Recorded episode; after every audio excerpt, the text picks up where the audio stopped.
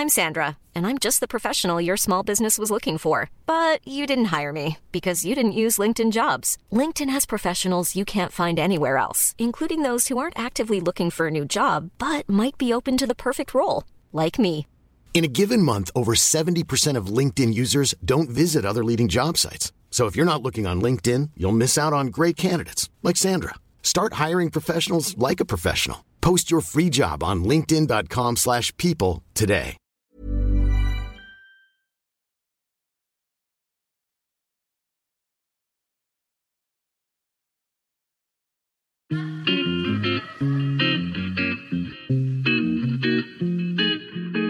Salut les gars, je suis Anne-Laure Baratin et vous écoutez le podcast Genre de fille. Chaque semaine, je reçois une fille unique en son genre pour parler sans tabou de mission de vie, de galère, de déclic ou non, de féminin, de maternité ou pas, tout ça, tout ça.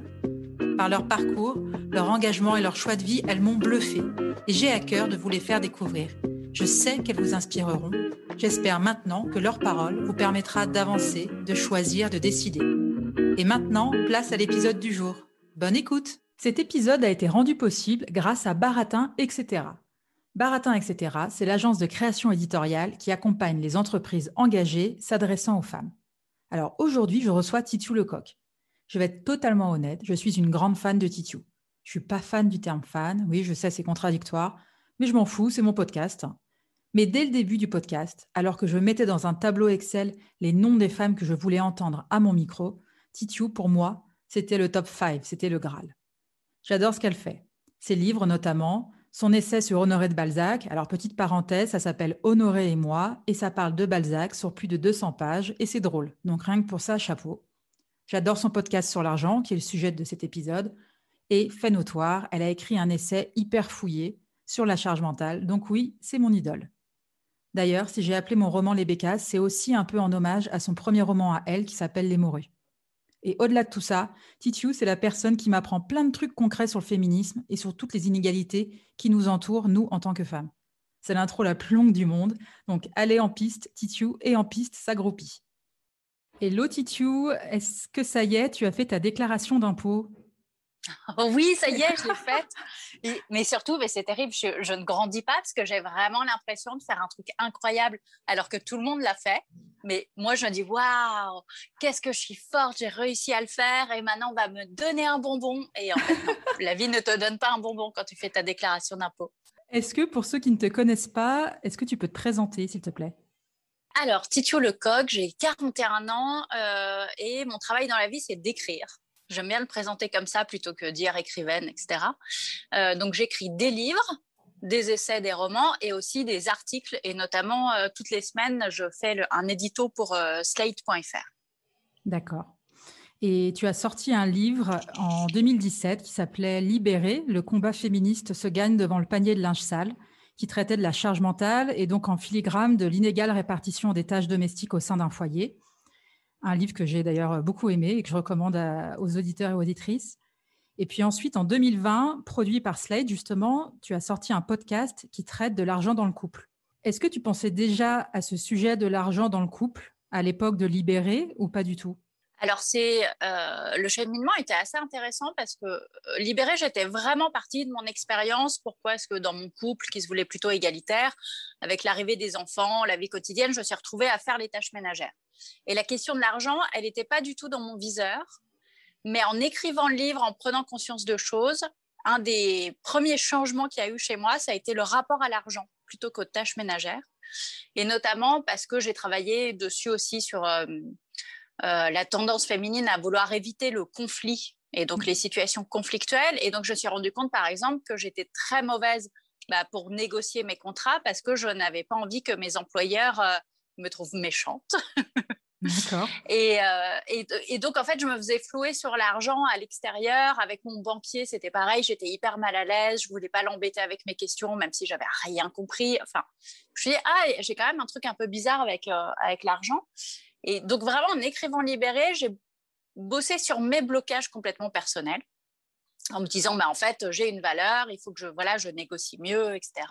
Et, euh, et c'est ensuite pendant la promo que euh, quand on me demandait, oui, mais est-ce que vraiment dans les couples, euh, c'est toujours l'homme qui en fait moins sur les tâches ménagères, etc. En fait, je m'étais rendu compte que la meilleure réponse était, c'est la personne qui gagne le plus d'argent dans un couple qui va faire le moins de tâches ménagères.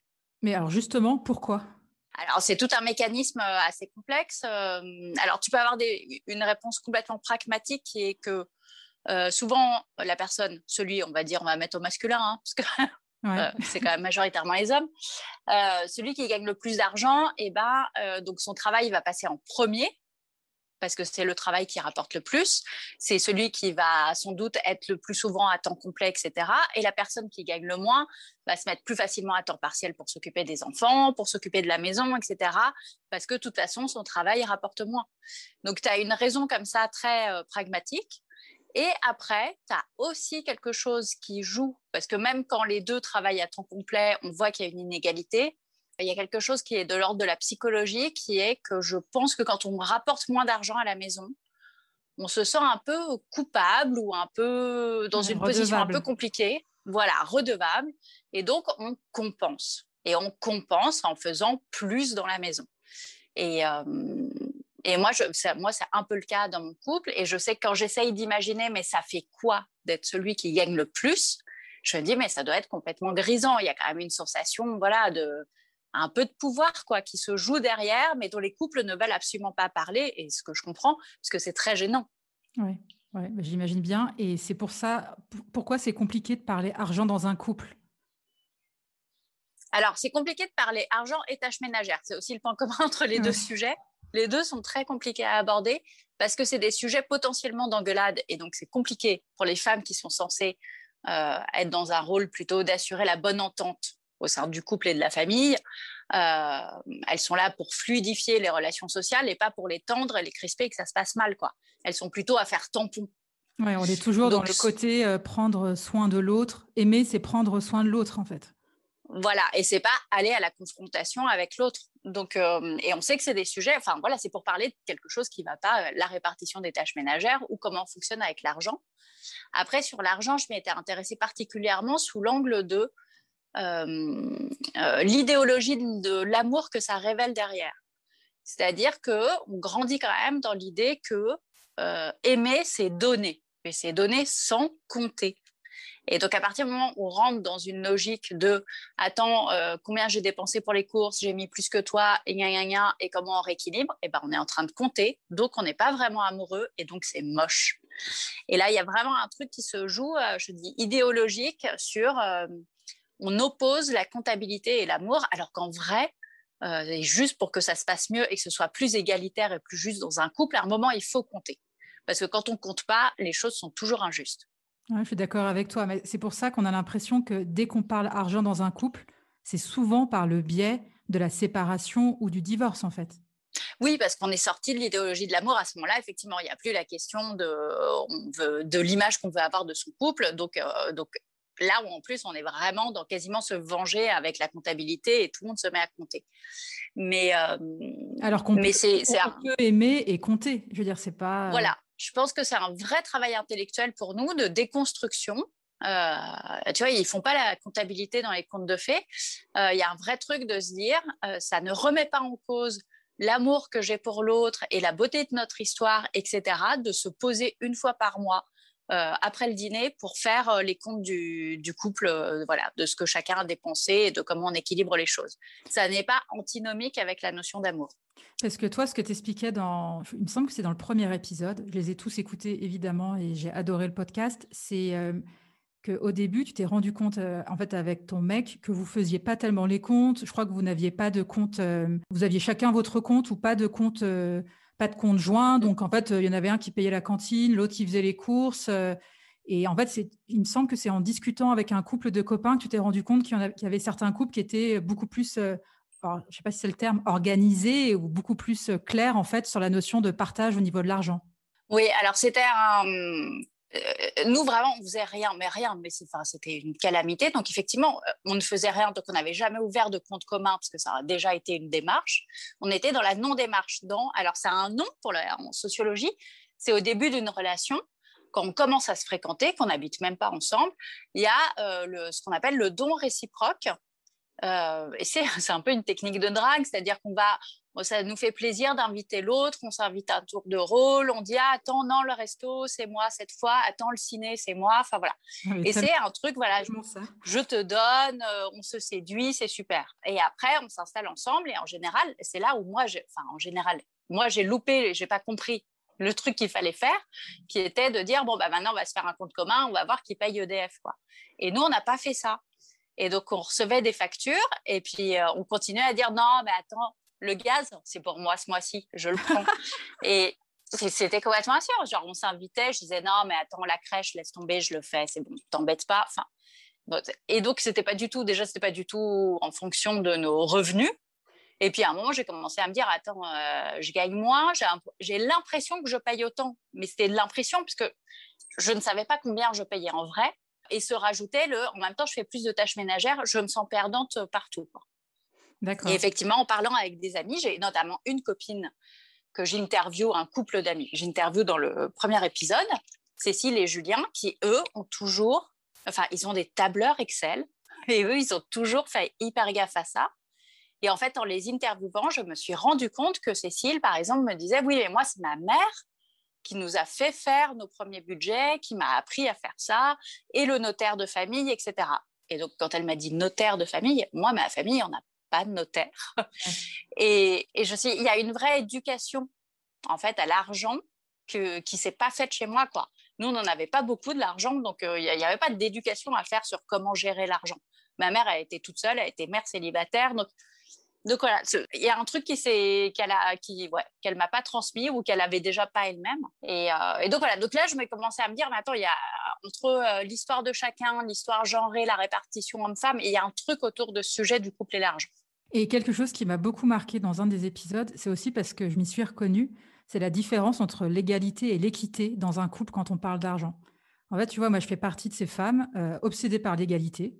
Pour moi, c'est pas du tout une critique. Enfin, la meuf qui s'auto-kiffe. Mais pour moi, c'est bien d'être obsédée par l'égalité. Et tu vois, je voulais donner autant que mon mari, enfin, dans, le, dans, dans, les, dans les comptes, mais en fait, alors que je gagnais moins. Et pour moi, l'égalité, c'était de donner, en fait, et c'est l'égalité, mais c'était de donner autant. Et en fait, d'une certaine façon, en fait, je me suis appauvrie comme ça, à vouloir être à tout prix au niveau de l'égalité, alors qu'en fait, on aurait dû mettre en place un système d'équité. En fait, tu, tu, vois, un truc proportionnel. Et ça, je l'ai compris en écoutant ton podcast. C'est fou, c'était un truc, ça m'avait pas, euh, tu vois, ça m'avait pas traversé l'esprit. Mais parce qu'on n'a pas, on n'a pas l'habitude d'interroger les manières de faire. C'était ça aussi qui m'intéressait. C'était à, un moment, je suis allée voir une gestionnaire de patrimoine pour lui dire en fait, c'est quoi les différentes options, comment on fait dans un couple pour gérer l'argent. Et donc, bah, le premier truc qu'elle m'a dit, c'est il faut un compte commun, mais il en faut même plusieurs. Et, euh, et, donc, on a fait la liste des possibilités. Et effectivement, de temps il y a faire à part égale, compter combien ça les dépenses par mois et les diviser à 50-50, ou faire progressif comme les impôts. Effectivement, celui qui, paie, qui gagne le plus d'argent paye le plus. Ce qui, moi, me paraît être le plus juste, mais surtout la question, c'est un moment de se poser avec son conjoint et de se dire voilà les différentes possibilités, réfléchissons pour décider de ce qu'on veut faire, plutôt que d'être dans un truc un peu approximatif et genre, ah bah tiens, on va faire comme ça. Oui, parce qu'il y a un autre euh, truc aussi qui m'a beaucoup marqué, c'est, on l'entend dans ton podcast, c'est les femmes qui ont tendance à payer les courses de la vie quotidienne, alors que les hommes vont rembourser le prêt de la voiture ou le prêt immobilier. Et ça... ça, ça, ouais. moi, ça a été la révélation. Euh, donc ça, ça a été étudié par des économistes et des sociologues. Ça a été très étudié notamment au Canada parce qu'elles sont en avance euh, sur nous euh, sur ces sujets-là. Mais donc c'est très évident. Les avocates aussi que j'ai interviewées me l'ont dit dans les cas de divorce. Quand on réfléchit pas à la manière dont on gère l'argent dans le couple, se met en place et c'est la même chose pour les tâches ménagères en fait, de ce qui paraît le plus efficace. Et en fait, ce qui est le plus efficace, ça n'est jamais ce qui est le plus égalitaire. L'efficacité et l'égalité, c'est clairement pas la même chose. Et donc, le plus efficace, c'est, je sais qu'il n'y a plus de yaourt pour les enfants ce soir. Euh, après le boulot, je vais passer vite fait acheter des yaourts ou racheter des couches. Et euh, j'ai ma carte bancaire et je paye avec mon compte. Et en général, c'est les femmes qui font ça. Et donc, elles vont payer toutes ces petites choses qui accumulées représentent quand même une grosse somme. Et on va se dire, ah bah tiens, toi, euh, le conjoint qui gagne plus, bon bah c'est normal que tu rembourses le crédit de la voiture parce que voilà, tu as plus les moyens que moi qui peux pas. Et en fait, la conséquence de ça, c'est que en cas de séparation, où chacun repart avec ses acquis, et eh ben les femmes, elles repartent avec des couches sales et des pots de yaourt vides. Et le mec va repartir avec la voiture parce qu'il peut prouver que c'est lui tout seul qui l'a remboursé le crédit. Et de fait, elle est à lui. Ce qui est important de comprendre et qui est complètement contre-intuitif, intuitivement, tu te dis, je gagne pas beaucoup d'argent, je peux pas payer les grosses sommes. Et eh ben, il faut faire l'inverse. Je gagne pas beaucoup d'argent, donc j'ai besoin de me faire du patrimoine. Donc, il faut que je rembourse en priorité, même si c'est pas, même si je veux pas faire 100%, mais une partie des crédits. Et que celui qui gagne le plus paye plutôt les courses. Parce que lui, de toute façon, derrière, il se fait de la rente. Et aujourd'hui, les juges, lors d'un divorce, ils n'ont pas évolué justement par rapport à ce système de dépenses? Ils n'arrivent pas à dire, euh, OK, enfin, je sais ah, pas, elle, a dépensé euh, pas mal pour le quotidien. Et puis, si on, pousse le raisonnement plus loin, se dire, OK, elle est en temps partiel ou en 4-5e, mais en gros, si euh, son mec a fait cette carrière-là, c'est aussi parce qu'elle était là en mode soutien logistique et familial. Ça, ça bouge pas? C'est compliqué, euh, c'est très compliqué, ça dépend. Euh, il y a quand même un, a priori un peu anti-femme, enfin l'idée que les femmes vont vouloir profiter de la séparation pour prendre l'argent de l'homme qui aura travaillé et gagné son argent à la sueur de son front. Ce, cliché-là du rapport de la femme à l'argent, mais je pense qu'on l'a tous un peu. Il y a cette idée de femme et argent, ça fonctionne pas bien ensemble. Quoi. On n'aime pas cette association. Donc, quand une femme qui demande une euh, grosse euh, contribution alimentaire, etc., bah, c'est tout de suite mal perçu. On se dit, ah, mais en fait, elle est intéressée. Donc, euh, donc c'est compliqué et souvent, les jugements veulent paraître équitables. Donc, s'ils donnent une grosse contribution alimentaire, ils vont dire, mais par contre, sur la part de l'appartement, madame aura moins. Enfin, ils veulent toujours compenser. Ouais. Et, et sans tenir compte du fait que les femmes n'ont pas pu faire en général, pas pu faire la même carrière que leurs compagnons, et qu'effectivement, la carrière de leurs compagnons, elles y ont contribué. Et ça, ça c'est quand même relativement souvent passé sous silence. Et c'est un truc qu'on ne sait pas aussi, et en travaillant dessus, dont je me suis rendu compte, c'est que en cas de séparation, les hommes et les femmes s'appauvrissent, ce qui est logique, mais les hommes s'appauvrissent à court terme. Après, ils rebondissent très vite, alors que les femmes s'appauvrissent à long terme. Et là, il y a vraiment quelque chose de l'ordre de l'économie en France euh, des ménages euh, qui est hyper important, qu'on a vu un peu au moment des Gilets jaunes, qui est toutes les mères célibataires qui ont une vraie difficulté euh, de vie enfin, sociale pour finir les mois. Moi, c'était le cas de ma mère et je me dis, là, là, il y a quelque chose de politique où le gouvernement doit faire quelque chose. Il faut agir là-dessus. Donc, c'est les femmes qui s'appauvrissent sur le long terme. Donc, ça veut dire qu'en général, elles ont la garde des enfants. Et donc, c'est hyper dur de, refaire ta vie, de, justement d'avoir un temps complet. Si en plus, tu dois payer un mode de garde. Alors qu'un homme, en fait, lui, ça lui posera aucun problème de rebondir derrière. Tout à fait. Ouais. tout à fait. Et ça, et en plus, euh, dans les jugements, c'est souvent. Euh, euh, on m'a donné plusieurs exemples où en plus les juges se disent ah bah non c'est important que monsieur puisse travailler etc ouais bah c'est pas grave elle elle peut garder les enfants quoi c'est un truc vraiment dans l'idée l'imaginaire collectif oui bah c'est normal qu'elle travaille à temps partiel même des femmes qui aimeraient travailler à temps complet mais qui du coup ne peuvent pas ouais. Moi, ça me fait penser à quand à un moment, euh, je crois que c'était euh, quand je suis partie de, de ma dernière boîte, avant d'être à mon compte, j'avais plus de temps. Euh, enfin, tu vois, en gros, j'étais moins 100% au travail. Et souvent, les gens me disaient Ah, c'est super, tu, vas pouvoir passer du temps avec tes enfants. Ça m'avait énormément marqué parce que le premier truc que je répondais, j'étais En fait, je vais, passer du temps avec moi-même, je vais m'occuper de moi là. C'est.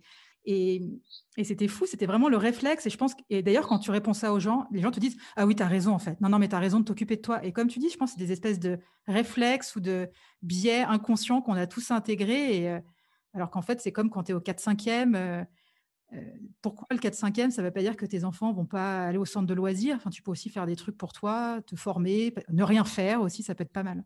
Bref, je... Oui, mais ça, il y a une énorme culpabilité pour les femmes à se dire j'ai dégagé du temps euh, libre et je vais pas l'employer pour la maison ou les enfants. C'est hyper compliqué. Se dire, bah, en fait, non. On a une grosse incapacité à glander quand même qui est assez dingue. C'est fou, hein toujours ce côté s'activer. Euh. Qu'est-ce qui t'a le plus marqué et qu'est-ce que tu retiens de cette première, première saison de Rends l'argent, qui est donc le nom du podcast, en ayant pris du recul quelques mois après la sortie du podcast? Que c'est la deuxième fois dans ma carrière que j'ai l'impression de faire un truc euh, concrètement utile. La première, ça a été quand j'ai travaillé sur les féminicides Euh, c'était il y a plusieurs années, c'était avant qu'on en parle, on n'en parlait pas du tout autant que maintenant. Et donc j'avais lancé euh, pour Libération, je faisais la liste des femmes euh, tuées par leurs compagnons ou ex-compagnons, etc. J'ai fait ça pendant deux ans pour essayer de porter le sujet. Et là, sur Rend l'argent, c'est de nouveau, j'ai eu des messages de gens qui m'ont dit, mais en fait, Ouais, voilà, c'est ça. Le féminisme que j'attends, parce qu'il y a des gens qui ne sont pas dans les grandes théories féministes, mais qui disent, moi, je veux juste, voilà, des trucs hyper clairs et qui me disent, eh ben, il faut faire ses comptes comme ça et faites attention et comment, voilà. Euh, je fais pour me protéger, pour que mon couple euh, soit plus égalitaire. Euh, et, ce côté-là, ce retour de gens qui, tu vois, de femmes qui me disaient, bah là, ça m'aide. Là, là j'ai une vraie aide concrète. Ok? Surtout, il y a un épisode qui est sur les impôts. Et, oui, et où j'explique un truc sur la retenue à la source, etc. Quand on a une déclaration commune, je dis aux gens, a priori, les femmes vous êtes fait avoir, allez sur le site des impôts, et décocher la case et changer la case. Il faut le taux euh, personnalisé, pas individualisé. Enfin, il y a tout un truc comme ça très concret. Et ça, c'était génial, voilà, d'avoir un retour de femmes qui me disaient, mais c'est de ça dont j'ai besoin qu'on me dise des trucs hyper concrets. Et après, moi, j'ai été étonnée, tu vois, en travaillant sur le sujet, de me dire, mais pourquoi est-ce que on n'en parle jamais? Et quand j'ai fait les recherches, tu vois, en tapant euh, couple argent, etc., couple finance, il y avait très peu de choses qui sortaient.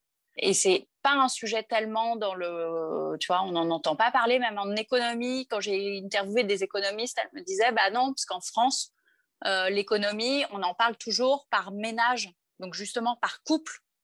Et en fait, on regarde jamais ce qui se passe au sein du ménage, comment l'argent est réparti au sein du. Et donc, là, on est sur un sujet qui est complètement pas apparu dans nos radars. Et je pense en partie parce que l'argent, c'est un sujet de droite et que les féministes sont plutôt de gauche. Et donc, on a laissé quelque chose comme ça, un sujet important, et on voilà, on l'a pas traité, euh, alors que les rapports de domination, évidemment, dans un système capitaliste, ils passent par l'argent on n'apprend pas aux filles à penser à leurs intérêts. C'est ce que me dit dans le Michel Perrault euh, dans le podcast. La féminité, c'est le don. Donc euh, le don, c'est pas penser à ses intérêts et prévoir, euh, voilà, pour se mettre à l'abri. Alors que c'est hyper important. Donc clairement, on nous éduque pas en tant que filles comme ça. Et après, il y a d'autres choses un peu plus concrètes qui sont que c'est pas juste une impression au doigt mouillé. Ça a été montré par des études que les parents donnent plus d'argent aux garçons. Mais ça, c'est fou. Et c'est fou, hein. Ouais. je sais. Mais parce que on se dit, elle va se marier, son... elle sera à la charge de son mari. Enfin, il y a un truc, voilà. Ils héritent davantage, on leur donne plus à l'héritage.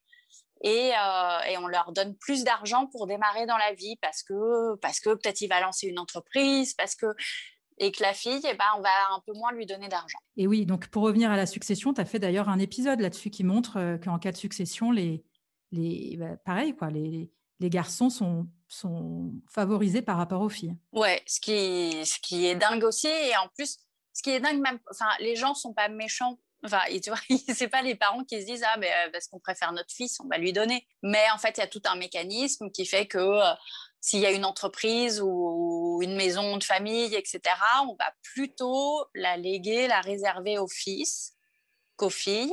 Peut-être parce qu'il gagne plus d'argent et qu'il aura les moyens de l'entretenir, parce qu'il s'est lancé dans le même cheminement professionnel que ses parents, parce que donc c'est logique qu'il reprenne la boulangerie. Enfin bon, il y a un ensemble de facteurs qui font que le fils, et particulièrement le fils aîné, va hériter du patrimoine. Officiellement, la loi dit qu'on est obligé de donner autant à tous les enfants. Mais sauf que les familles trichent et se disent, bah, on n'a pas les moyens de donner autant, on va pas, il faudrait qu'on vende, tu vois, typiquement, il faudrait qu'on vende la maison de famille et diviser l'argent entre les enfants. On n'a pas envie de vendre la maison, on va la donner au fils aîné. On ne peut pas donner autant de valeur aux filles. Donc, eh ben, on va sous-estimer la valeur de la maison. Tout le monde le sait qu'on triche. Et puis voilà. Et puis on donnera moins aux filles et les filles bah, acceptent. Ouais. C'est peut-être ça le, le, pire en fait. C'est qu'en fait, c'est intégré. Si ça se passe comme tu le dis, c'est qu'il y a un côté accepté en fait il y a un côté accepté et de ce que m'expliquaient les spécialistes, il y avait aussi un côté, c'est toujours, euh, c'est bien quand tu as un ennemi commun. Et dans les cas de succession, de tout ça, de donation, l'ennemi commun, c'est les impôts. Ah, Donc il faut, que les impôts récupèrent le moins d'argent possible. Donc, c'est pas mal de sous-estimer la valeur de la maison parce que sinon, euh, le fisc va tout nous prendre. Et donc, et ça, ça marche chez tout le monde comme argument. Donc, du coup, les filles se disent, oui, non, mais effectivement, euh, c'est pas grave si on touche moins, plutôt que si on touchait plus et que l'argent partait aux impôts. D'accord. Et toi, dans ton. c'est dingue, en fait, quand tu penses. J'ai l'impression d'être autant des chevaliers et d'être, j'imagine, une tour avec une princesse euh, qui, attend d'être. Euh, bon, bref. Et toi, dans ton couple et dans ton rapport à l'argent, le podcast, qu'est-ce qu'il a changé? Eh ben, On a un compte commun.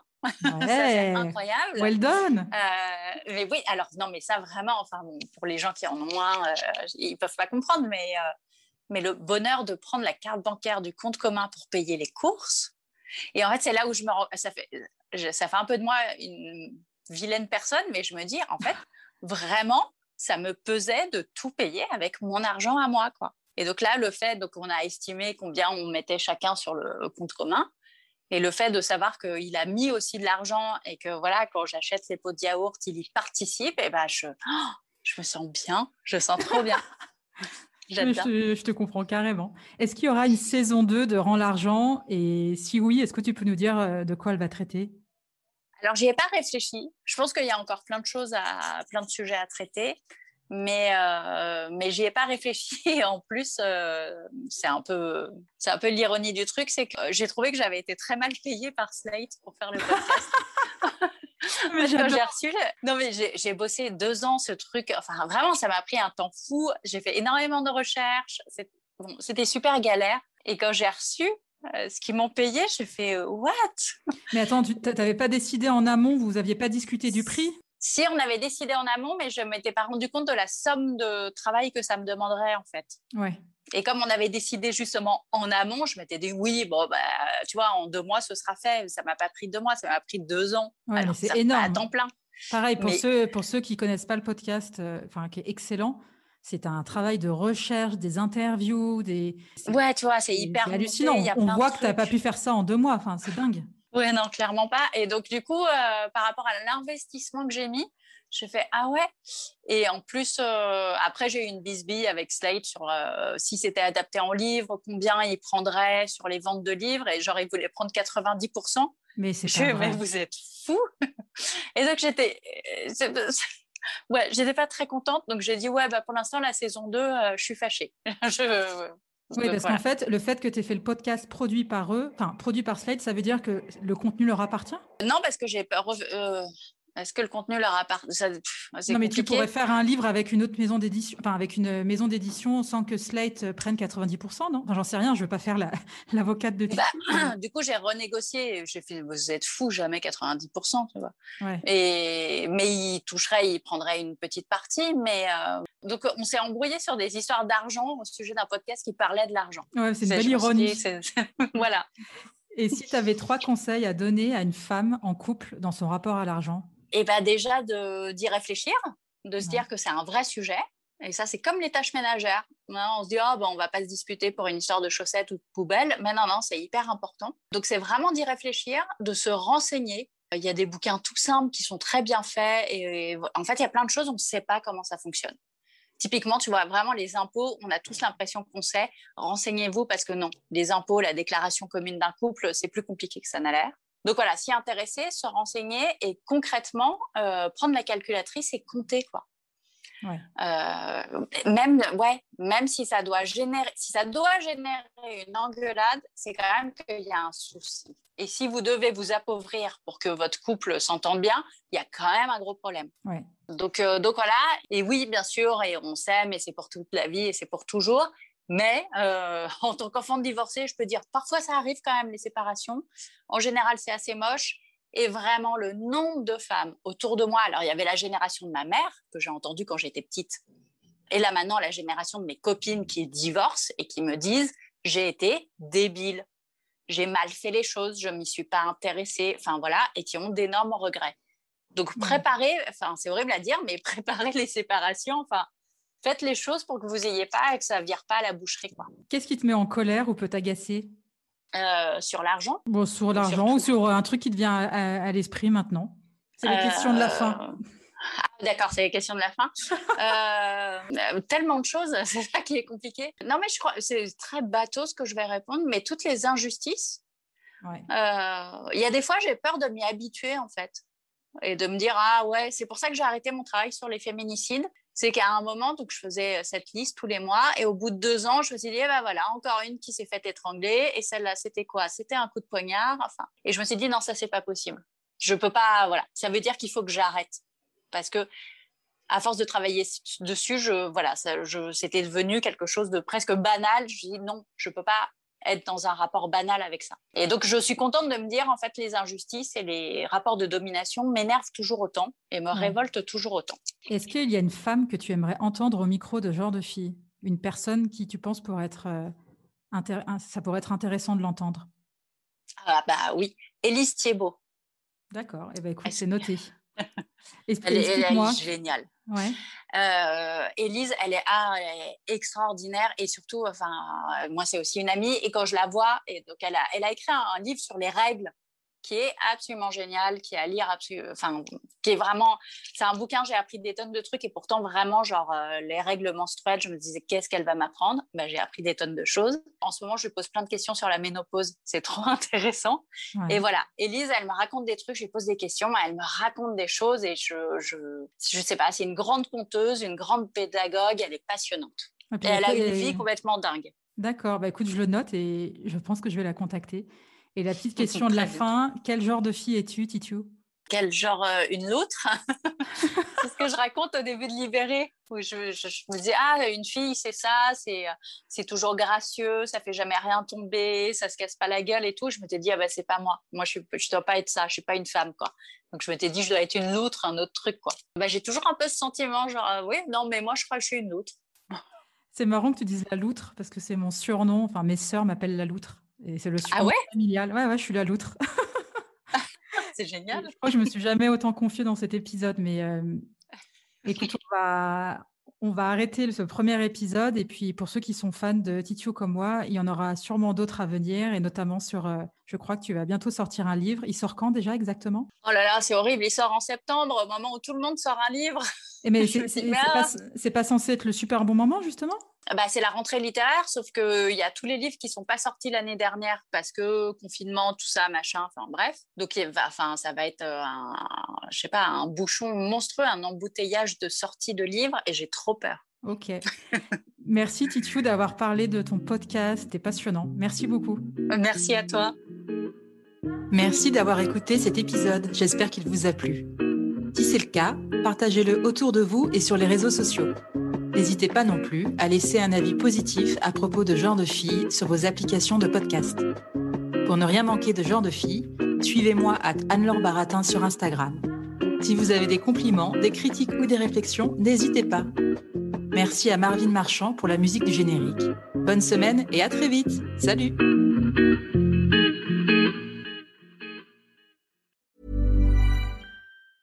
Hi, I'm Daniel, founder of Pretty Litter. Did you know cats tend to hide symptoms of sickness and pain? I learned this the hard way after losing my cat, Gingy. So I created Pretty Litter, a health monitoring litter that helps detect early signs of illness by changing colors, saving you money and potentially your cat's life. Pretty Litter is veterinarian developed, and it's the easiest way to keep tabs on your fur baby's health right at home. Go to prettylitter.com and use code ACAST for 20% off your first order and a free cat toy. Terms and conditions apply. See site for details.